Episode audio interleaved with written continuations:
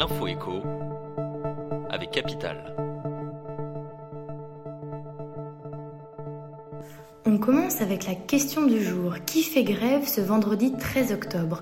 Demain marque la première journée de mobilisation depuis la rentrée. L'intersyndicale appelle à la grève contre l'austérité pour les salaires et l'égalité femmes-hommes.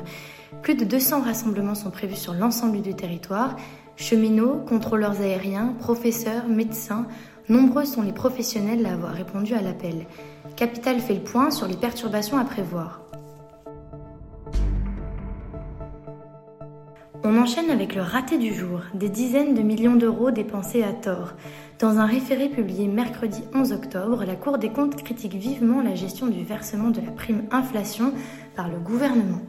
Pour rappel, cette aide de 100 euros a été versée fin 2021 et courant 2022 aux Français gagnant moins de 2000 euros net par mois. Le couac, alors que cette prime ne pouvait être versée qu'une fois, 1,7 million de bénéficiaires l'auraient reçue à plusieurs reprises. Un montant total de 349 millions d'euros leur aurait été versé au lieu de 170 millions d'euros. On poursuit avec la mesure du jour. Le projet de loi de finances pour 2024 prévoit de rehausser l'ensemble des tranches du barème de l'impôt sur le revenu de 4,8% au 1er janvier. Lors de l'examen du projet à l'Assemblée, le Modem a présenté un amendement qui prévoit d'indexer de manière différenciée les différentes tranches du barème de l'impôt sur le revenu. Concrètement, il s'agit de relever le 5,6% la première tranche, de revaloriser de 4,8% la deuxième et de ne pas augmenter du tout les deux dernières tranches. Soutenue par la gauche, la proposition Modem a été adoptée. Cependant, il est peu probable de l'avoir figurée dans la version finale du texte budgétaire.